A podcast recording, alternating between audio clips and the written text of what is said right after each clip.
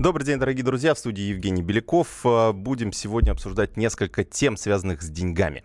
А, давайте сразу объявлю, какие это будут темы. А, во-первых, обсудим, кто у вас в доме министр финансов. Обсудим семейный бюджет, как именно вы его ведете, как, может быть, стоит вести, например, по советам тех или иных экспертов. И вообще, в принципе, кто должен держать домашнюю кубышку, резервный фонд или подушку безопасности. Есть есть разные названия у этого э, инструмента. Муж или жена. А, ну, или, может быть, наоборот. Не надо делить по половому признаку, нужно делить по а, какой-нибудь специальности, например. Если кто-то бухгалтер, например, он может, э, ему все-таки, наверное, сподручнее вести бюджет. Или, наоборот, кто-то бухгалтер и устал от подсчитывания денег, и дома не хочет этим заниматься. Этим занимается другой человек. Расскажите, как у вас.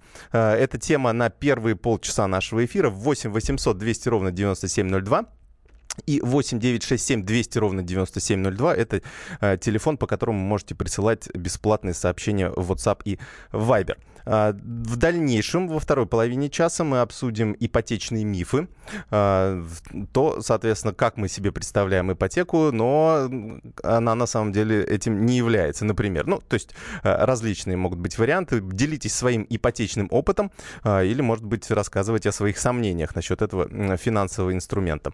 Ну и э, обсудим также Центробанк э, снизил ключевую ставку. Это произошло в пятницу. Он, э, соответственно, опустил ее с 8 7,25% до 7,75%. Э, по идее, через э, несколько месяцев, а может быть даже несколько недель, все это должно отразиться э, на ипотечных кредитах и на кредитах наличными. Собственно, на всех банковских продуктах это должно отразиться как на кредитах, так и на вкладах. Вклады, конечно же, подешевеют, то есть уже будет не такая доходность, как сейчас, но при этом хорошая новость для тех, кто хочет взять кредит. Они они будут, эм, заемные деньги будут дешевле. А, давайте первую тему. 8 800 200 ровно 9702 это телефон прямого эфира. 8 800 200 ровно 9702. И 8 967 200 ровно 9702 это телефон WhatsApp и Viber. Напишите, кто у вас в семье министр финансов. Ну и можете даже рассказать, как вы э, ведете тот или иной подсчет э, своих домашних финансов.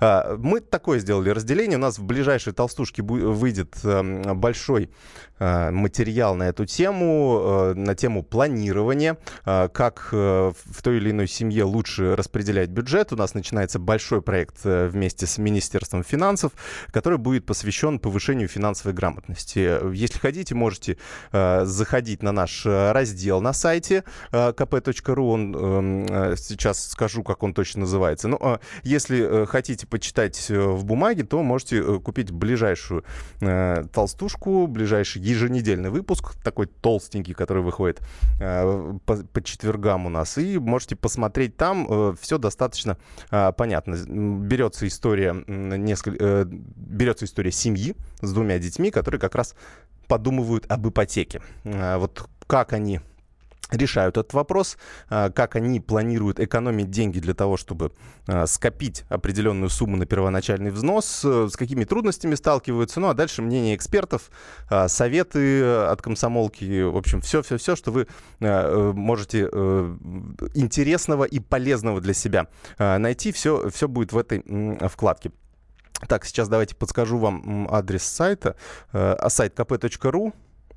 Сейчас Давайте я чуть попозже, наверное, скажу, как точно называется этот раздел. Он, э, либо он появится уже в четверг, я вам э, точнее скажу. В любом случае, в разделе «Экономика» э, вы сможете найти большое количество советов как раз на экономические темы, на тему ипотеки, на тему кредитов наличными или, может быть, выбора того или иного приложения для подсчета личных финансов.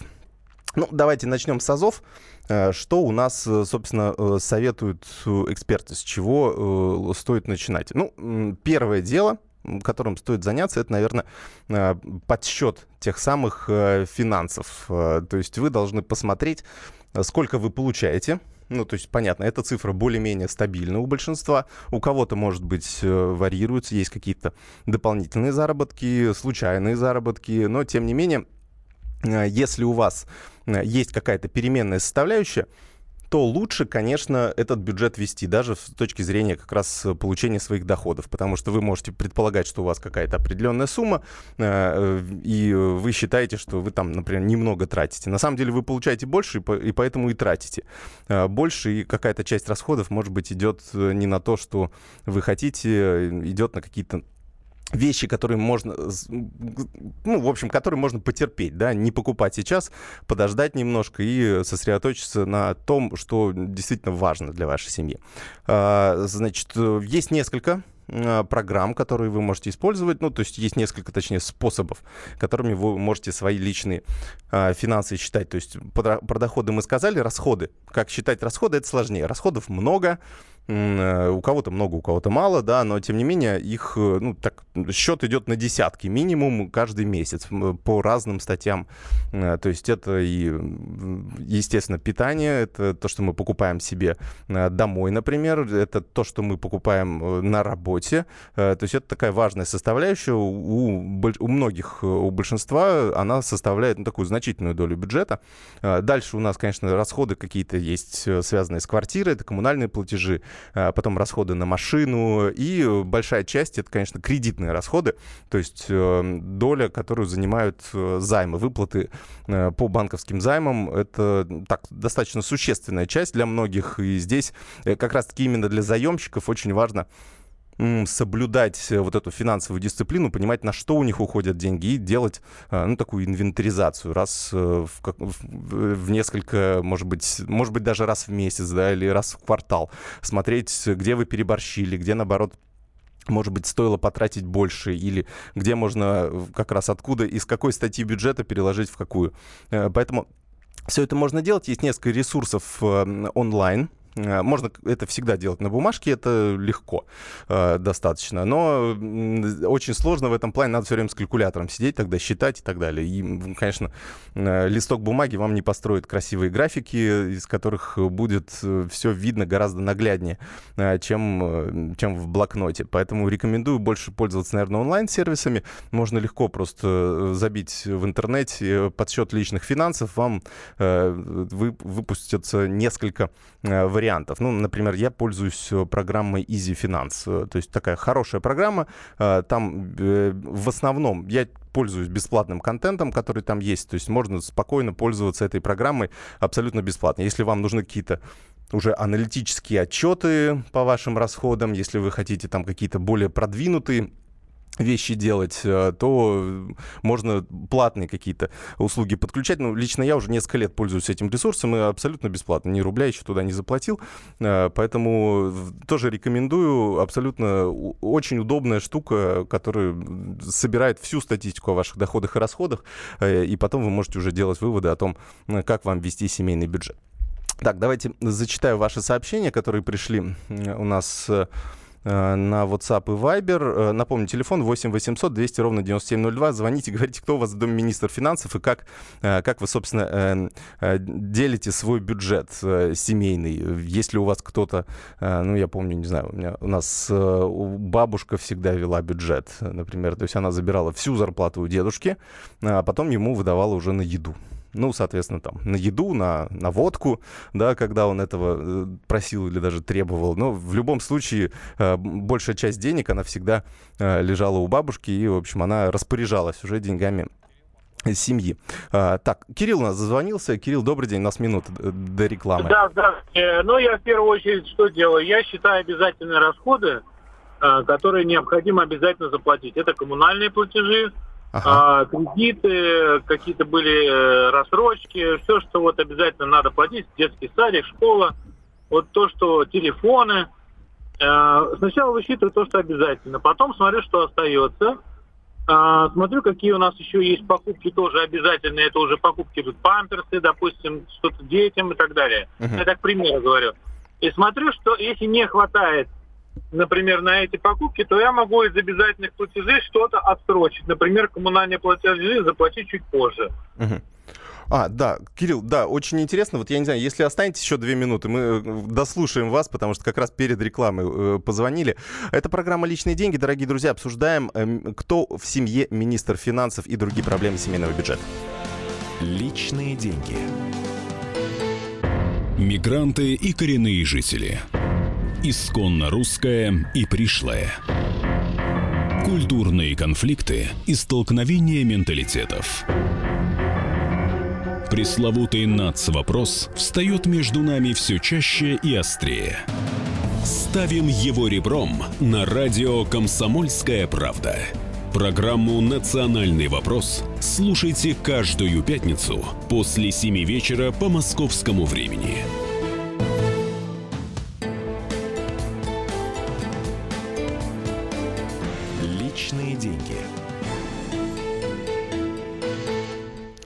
Еще раз добрый день, дорогие друзья. Продолжаем наш эфир про семейный бюджет. Кирилл остался у нас на связи. Кирилл, еще раз добрый день.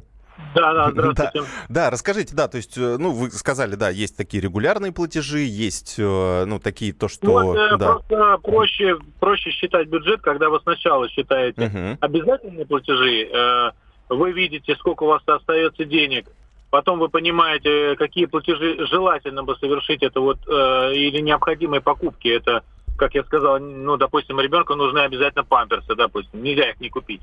Угу. Тоже вы считаете обязательные покупки, Потом вы смотрите, сколько у вас остается денег, и вы уже можете посчитать, хватает ли вам на какие-то необдуманные вещи, ну, это может быть развлечения, а, покупки по желанию, да, что вы хотите. Это если бюджет совсем маленький. Это как, как вы их много, интересно назвали, необдуманные.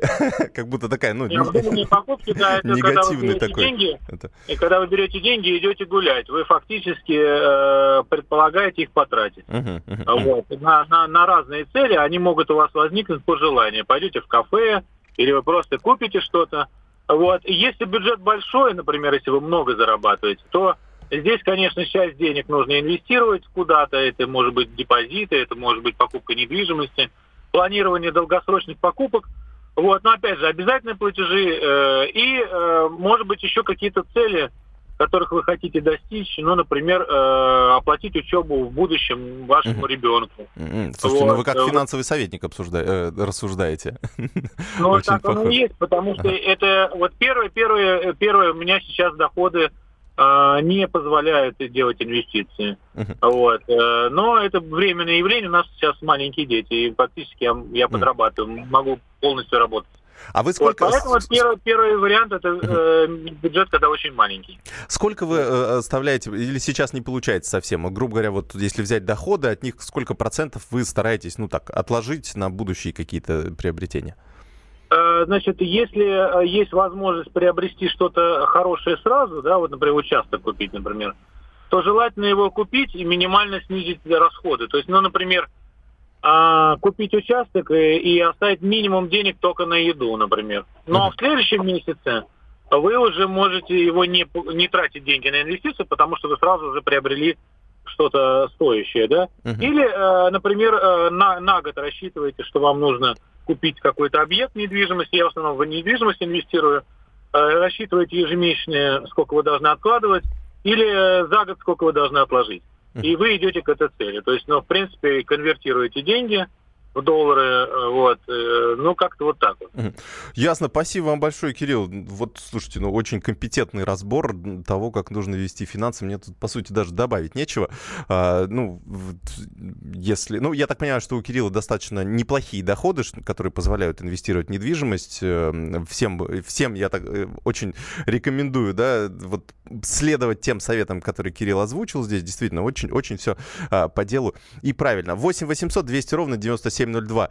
Э, телефон э, нашего прямого эфира 8 800 200 ровно 9702. Можете также писать на WhatsApp и Viber 8 967 200 ровно 9702. Мы, правда, не спросили у Кирилла, э, кто у них э, министр финансов в семье, но я думаю, здесь э, в любом случае ответ очевиден. Как раз мы выслушали министра финансов этой конкретной семьи. Сразу скажу за себя, тоже у нас, если брать там, например, мою семью, то в ней тоже я министр финансов. Ну, так сложилось, да, какие-то абсолютно эм, большие расходы, естественно, там планируются, смотрятся, как что подсчитывается и так далее.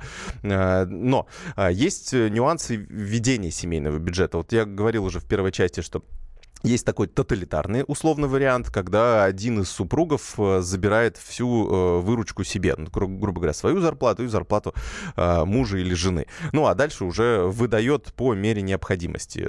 Столько-то на продукты, столько-то на какие-то покупки и так далее. Ну, то есть, ну, есть, есть определенное количество семей, в которых так заведено. Может быть, советского времени, может быть, э, просто так э, исторически сложилось.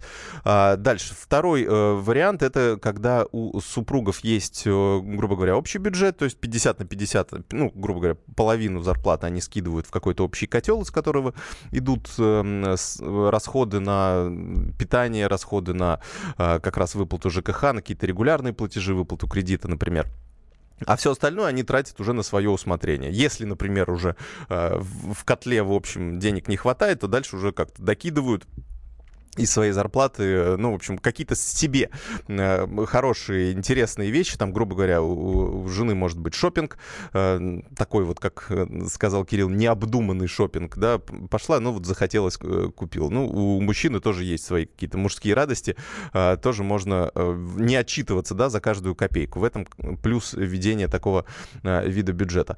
И есть вообще такой западный вариант, некоторые, особенно в Москве, его практикуют, это как когда полностью, ну, вроде как люди живут вместе, да, но при этом полностью раздельный бюджет. То есть э, люди скидываются, ну, условно, на вот те вещи, которые им нужно делить, да, условно. ЖКХ можно разделить на две части, да, мы же вдвоем живем в этой квартире, вот мы его делим а, на две части, я скидываю 3 или там 5 тысяч, и ты скидываешь 3 и 5 тысяч. Ну вот есть и такие варианты, у нас не сильно это прижилось, потому что у нас индивидуализм все-таки менее развит, э, и это все-таки, наверное, э, больше подходит для каких-то гражданских браков или для э, там, сожительства, да, условно, в семье, наверное, все-таки это не очень приемлемый вариант введения семейного бюджета. Это нужно все-таки какие-то общие расходы должны осуществляться вместе и вместе обсуждаться. И здесь, наверное, за, тоже за каждую так, полностью индивидуальный подход это немножко неправильно, на мой взгляд. Расскажите, как у вас, как вы вы ведете семейный бюджет, кто у вас министр финансов, 8 800 200 ровно 9702, 8 800 200 ровно 9702. Можно еще написать на Viber и WhatsApp 8 967 200 ровно 9702. А, так, у нас сообщение о том, что, ага, так, я министр финансов, э, вот такое у нас э, сообщение от одного из э, наших слушателей. Так, дальше. Накопить не получается, все уходит на коммуналку и продукты. Семья, пять человек, квартира и загородный дом. Ну, вот, да, есть, есть такие проблемы. Ну, здесь, знаете, можно попробовать какой-то вариант, ну, по крайней мере, да, то есть есть объективные причины, да, по которым нельзя копить есть ну, некие субъективные причины, которые э, нам мешают. Если э, ну, можно себе, как говорят психологи, такие костылики подставлять э, финансовые. То есть, э, например, есть хороший вариант э, в онлайн-банке. Можно попросить, э, чтобы с каждой вашей покупки, условно, вы пришли, расплатились по карте, заплатили тысячу рублей, и у вас дополнительно с этой карты снимают еще 100 рублей и э, кладут его на накопительный счет. Это такая автоматизированная система. Абсолютно вас, вы абсолютно не в курсе, да, вас смс-кой даже об этом не оповещают, но тем не менее у вас какая-то часть денег копится. То есть вы установили себе лимит там 5 или 10 процентов, и у вас вот по чуть-чуть, по, по чуть-чуть откладывается. И вы этого не замечаете, вы пытаетесь уложиться в тот бюджет, который у вас остался, а потом в конце месяца замечаете, что у вас там скопилась э, некая небольшая сумма. Небольшая, но тем не менее э, уже приятно, уже вы там какой-то шажок э, к своей такой большой цели, будь то это первоначальный взнос по ипотеке, там, не знаю, или на машину накопления, вы уже собрали на своем счете. Так, у нас еще есть звонок. Олег из Самары нам дозвонился. Олег, добрый день. Здравствуйте. Да, расскажите, как а, у вас? У меня все просто, все финансы забрал себе, потому что жена у меня по специальности бухгалтер, финансист. А, вот так вот. Ага. Но деньги все тратит она сразу без, без, безбожно, и никакого нету контроля, ничего. Слушайте, а как так? Вот. Ну, это, это ж, вот вы ей не задавали этот ну, вопрос? потому как что так, у, у женщин такой менталитет, у женщин менталитет такой. Ага. Деньги есть, их надо потратить.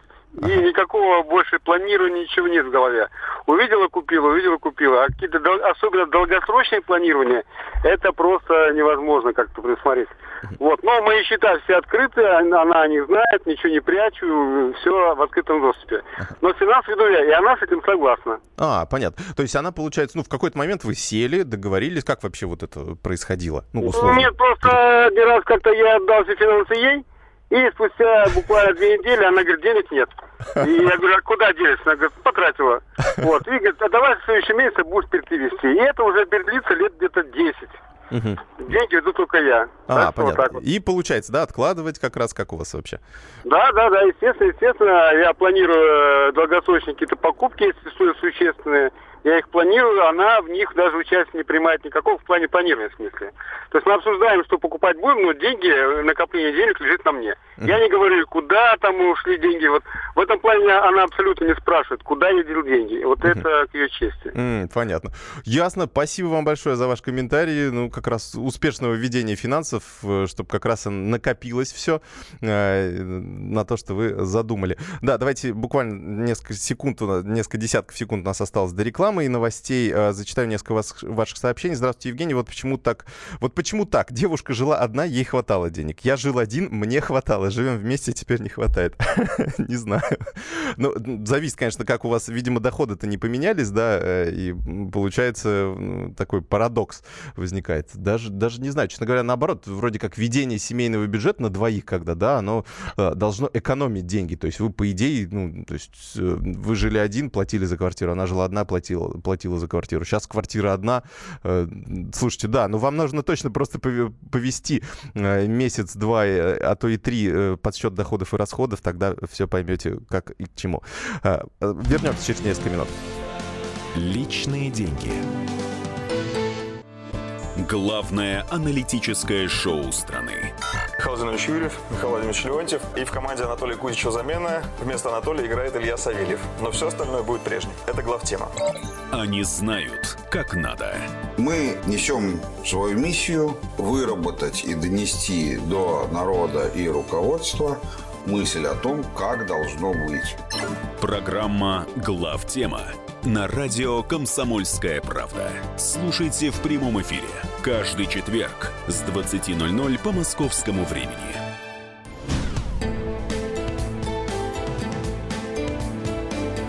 Личные деньги.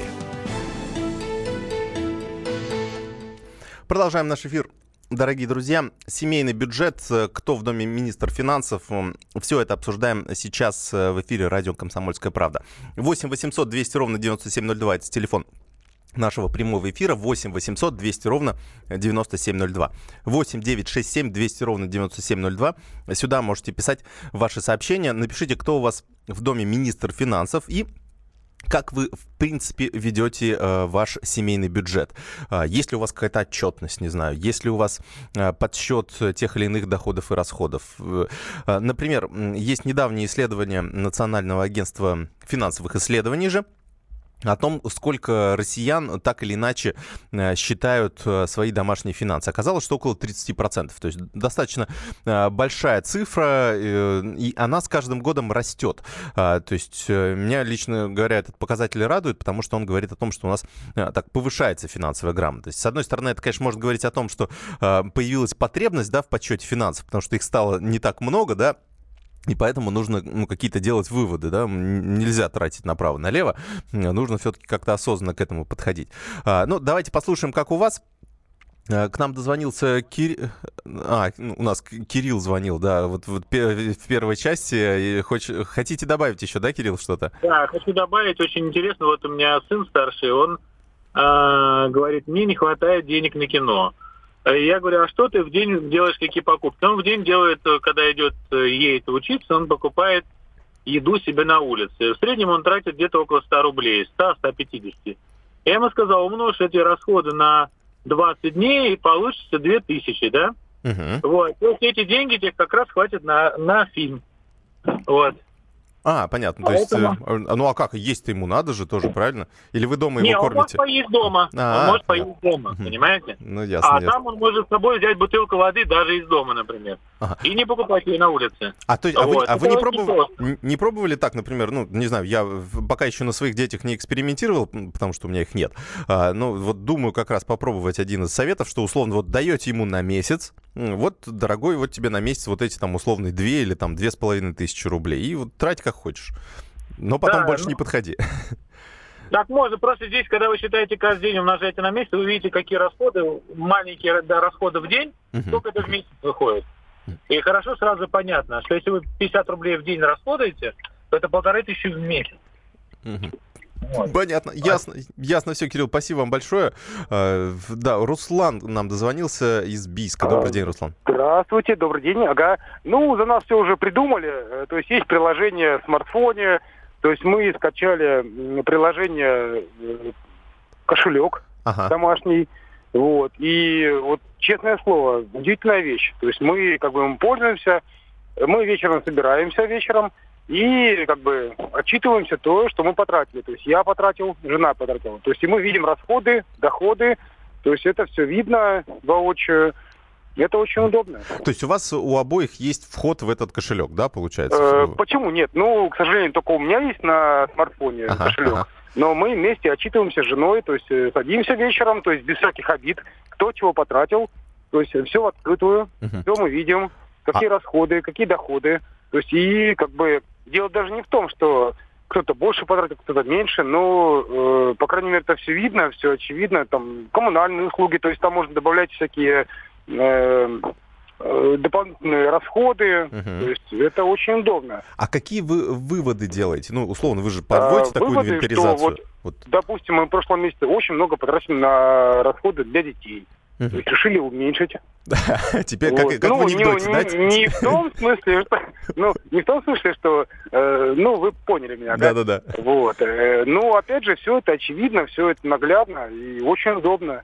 А вы как уменьшили? То есть вы там посмотрели, вы покупаете теперь там что-то подешевле, да? Или что-то... А, Или исключили допустим- какой-то там расход, например? Э, Допустим, расходы на... эм, То есть, если отдельно включил расходы на э, вредные привычки, то есть я курю, там пиво пью, допустим, я решил сэкономить, да.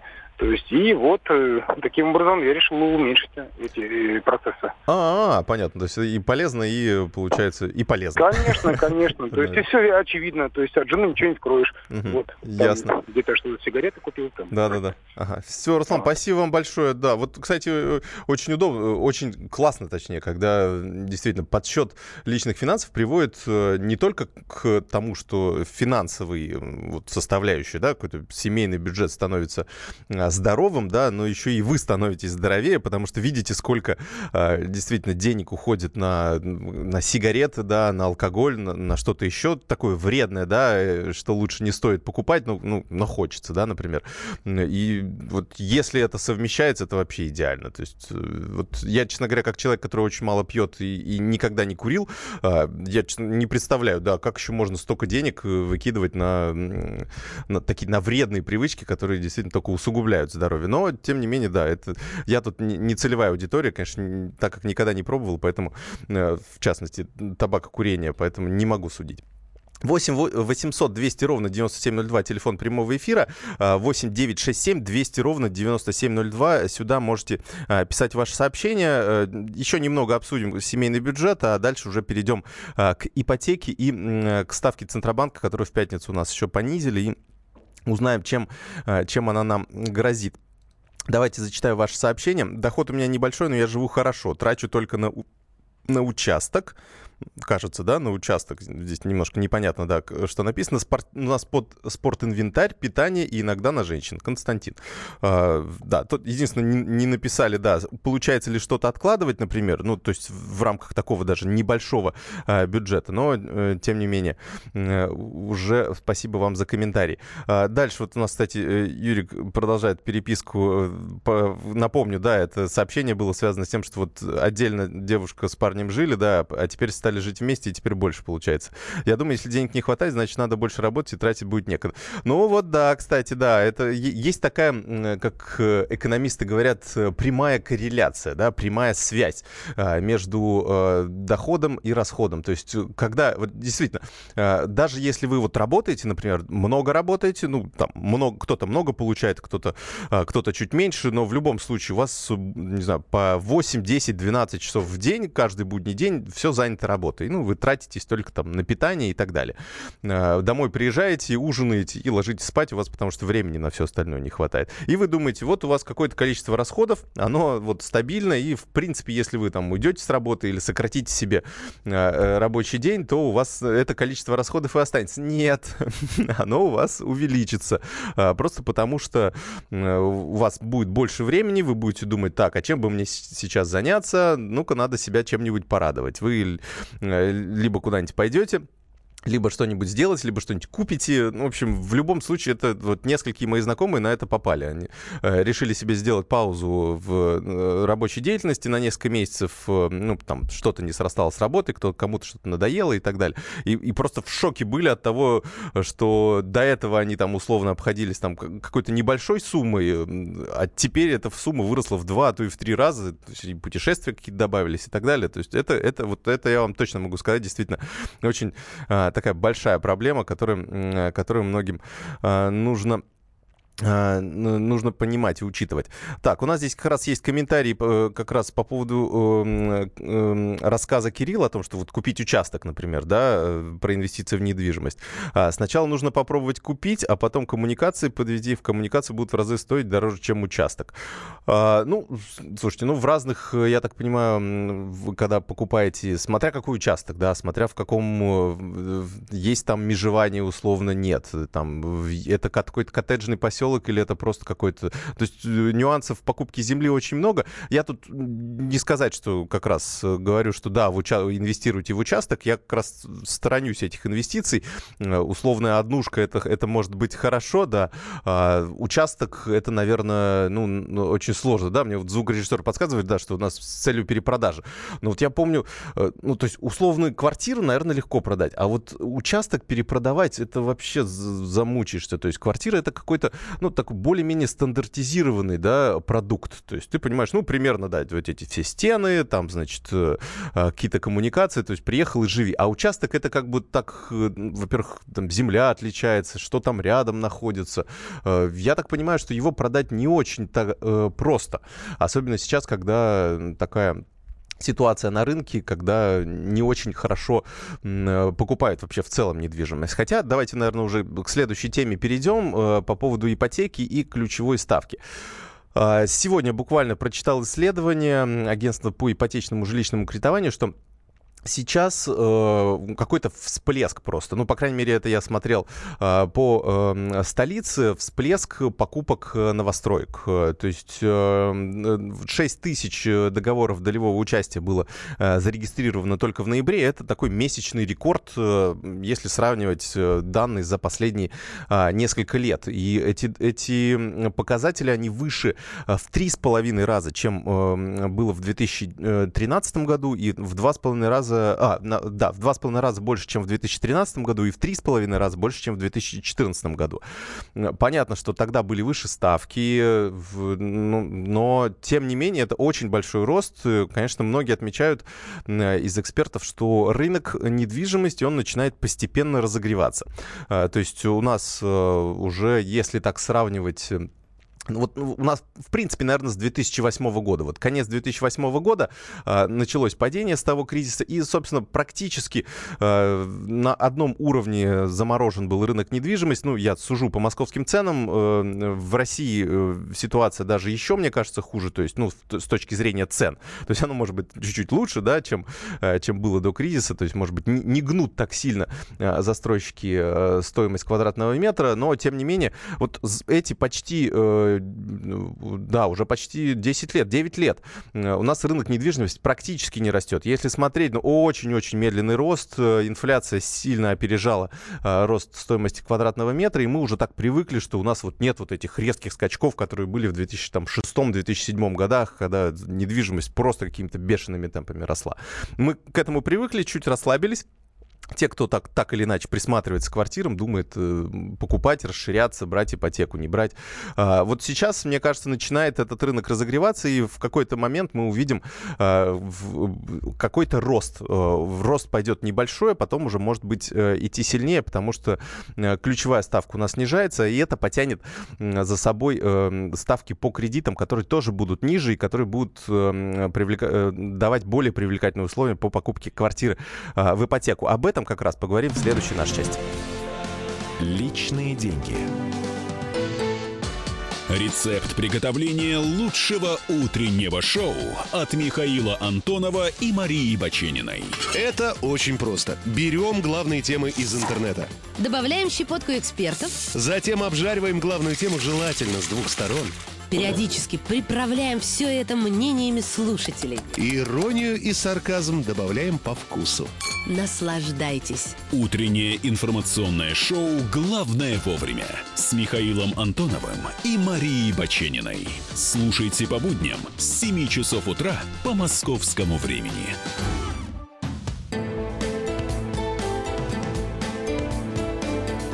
Личные деньги.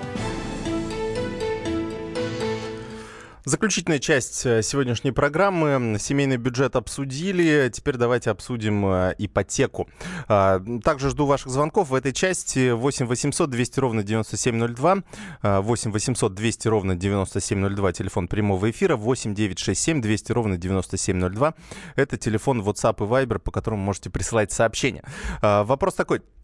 Есть ли у вас ипотека а, и как вы с ней справляетесь? То есть э, в целом опишите э, вашу ситуацию. Может быть, платеж можете написать. А, может быть, э, просто процент от ваших доходов, да, который занимает платеж по ипотеке. У нас достаточно большое количество ипотечных заемщиков. Сейчас точно статистику не вспомню, но в целом этот показатель будет расти. Я уже в предыдущей части озвучивал э, последние цифры э, с продажи.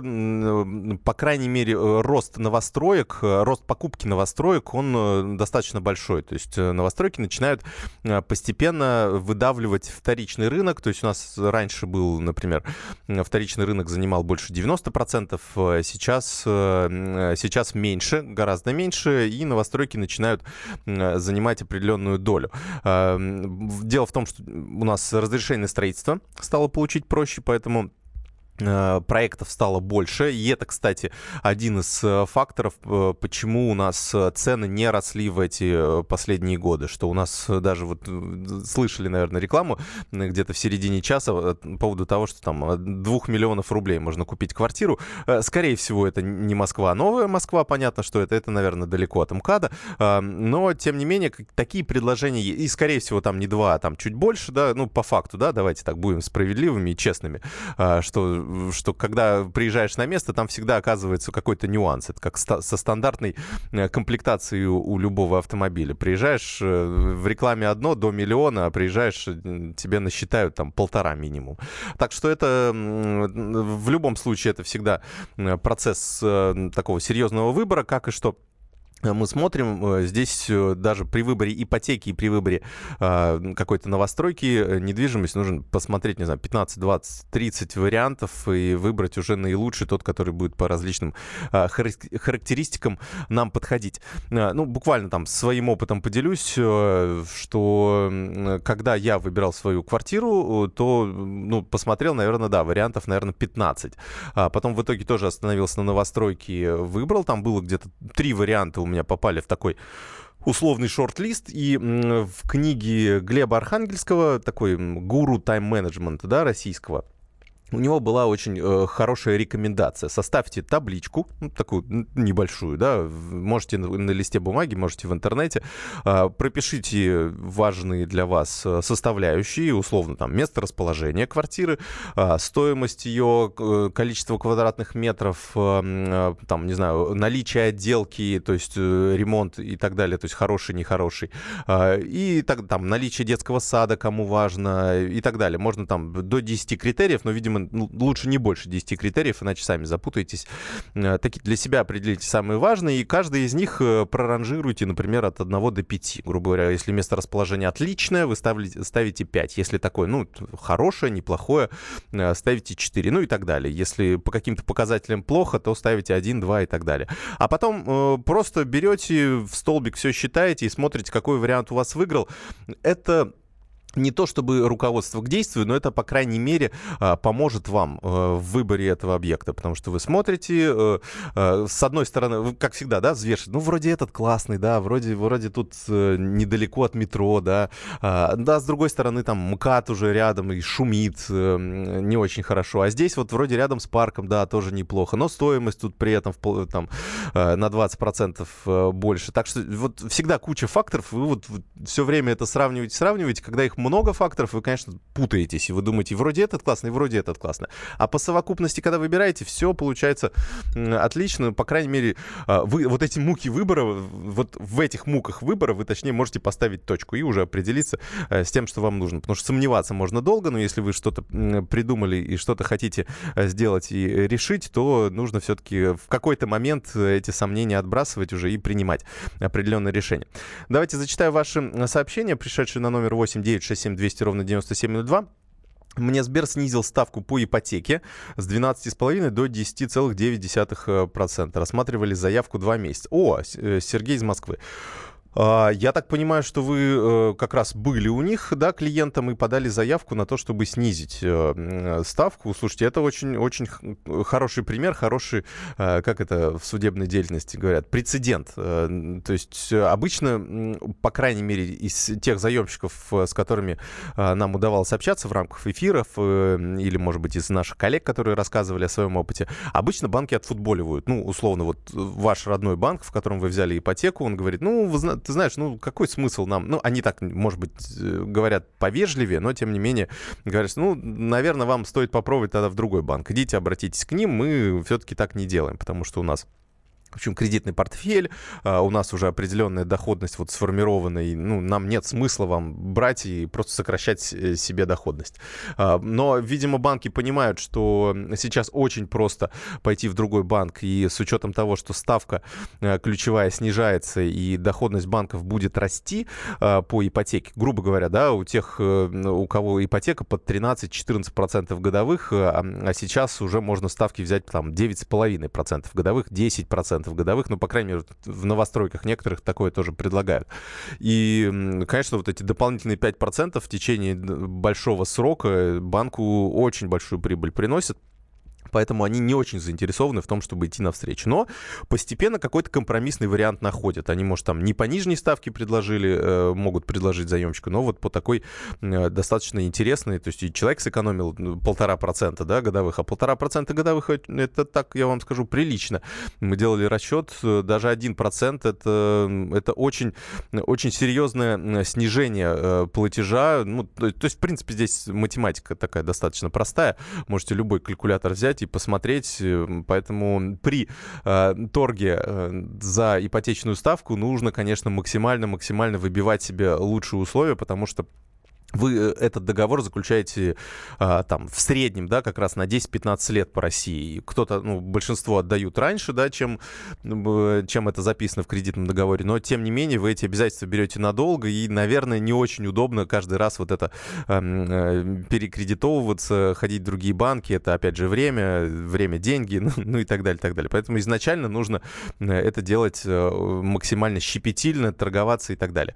Я вам скажу, у нас есть один знакомый, который э, в Германии как раз живет, и э, там как раз он рассказывал свой опыт э, торговли с банками. И, знаете, он такую феноменальную для нас штуку говорил, что в общем, он торговался, ему банк предложил 1,45, 1,45% годовых, да, то есть один банк предложил 1,50, другой 1,53, в общем, Э, он выбрал вот того, кто предложил 1.45. И вот он с ним торговался для того, чтобы он снизил ему ставку до 1.41. Представляете, вот он за 4 сотых процента, ну, такой человек, да, 4 сотых процента он выбивал из этого банка. Не помню, чем, кстати, закончился. А, да, он такой расстроен, говорил, что банк, в общем, не пошел на встречу. Ему пришлось, вы представляете, за 1.45 брать, э, за 1.45 процента годовых брать ипотеку. Там на 50 лет, что ли, не помню, там э, цифра, в общем, достаточно большая. Ну, вот, да, разница. Поэтому и у него там были какие-то как раз подсчеты, тоже он в калькуляторе себе делал, что тут он будет, в общем, если 1,41, то он будет 20 евро в месяц условно экономить на этом или, или какую-то сумму. То есть э, это приличная такая сумма в любом случае, на нее можно сходить в ресторан с, да, с девушкой, например.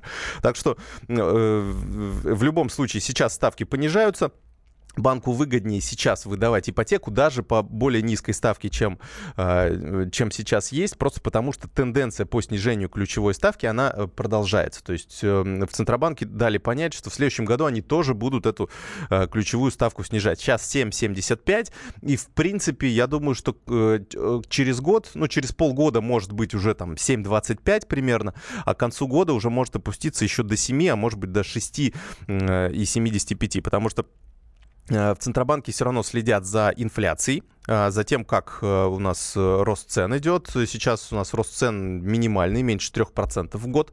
А, на следующий год прогнозы 4%, но в ЦБ они так аккуратно это все делают, потому что боятся, что таких всплесках. Потому что было, бывало у нас в истории, что инфляция опускалась, допустим, до 6% годовых, а потом какой-то кризис, еще что-то бабахнуло, и у нас опять 13% годовых. Вот постоянно менять ключевую ставку, менять кредитные условия, это тоже плохо, потому что это, это во-первых, банки не могут свою риск, риск политику выстраивать, и мы, соответственно, как заемщики тоже можем в какой-то момент взять и попасть, да, на деньги э, в данном случае. Поэтому очень-очень э, так э, нужно аккуратно это делать, но тенденция, тенденция, повторяю, она она такая. Давайте быстро зачитаю ваше сообщение. Вместо ипотеки у меня есть теща. Такой боли, головной боли хватает, понятно. А, так, вот платеж 14 270, платеж под 11,9% годовых с господдержкой. Тяжело. Хочется процент ниже, надежда на программу поддержки за третьего ребенка хоть как-то поможет. И 13 лет еще платить. А, да, вы не написали, сколько в процентах э, от эм, дохода этот у вас платеж составляет, но я так понимаю, да, с учетом нескольких детей, в любом случае это такая серьезная нагрузка. Ну, дорогие друзья, 10 э, секунд у нас осталось. Я благодарю всех, кто был этот час на радио «Комсомольская правда». Это программа «Личные деньги». Меня зовут Евгений Беляков. Услышимся э, буквально завтра. Личные деньги. Будьте всегда в курсе событий. Установите на свой смартфон приложение «Радио Комсомольская правда». Слушайте в любой точке мира. Актуальные новости, эксклюзивные интервью, профессиональные комментарии. Доступны версии для iOS и Android. «Радио Комсомольская правда». В вашем мобильном.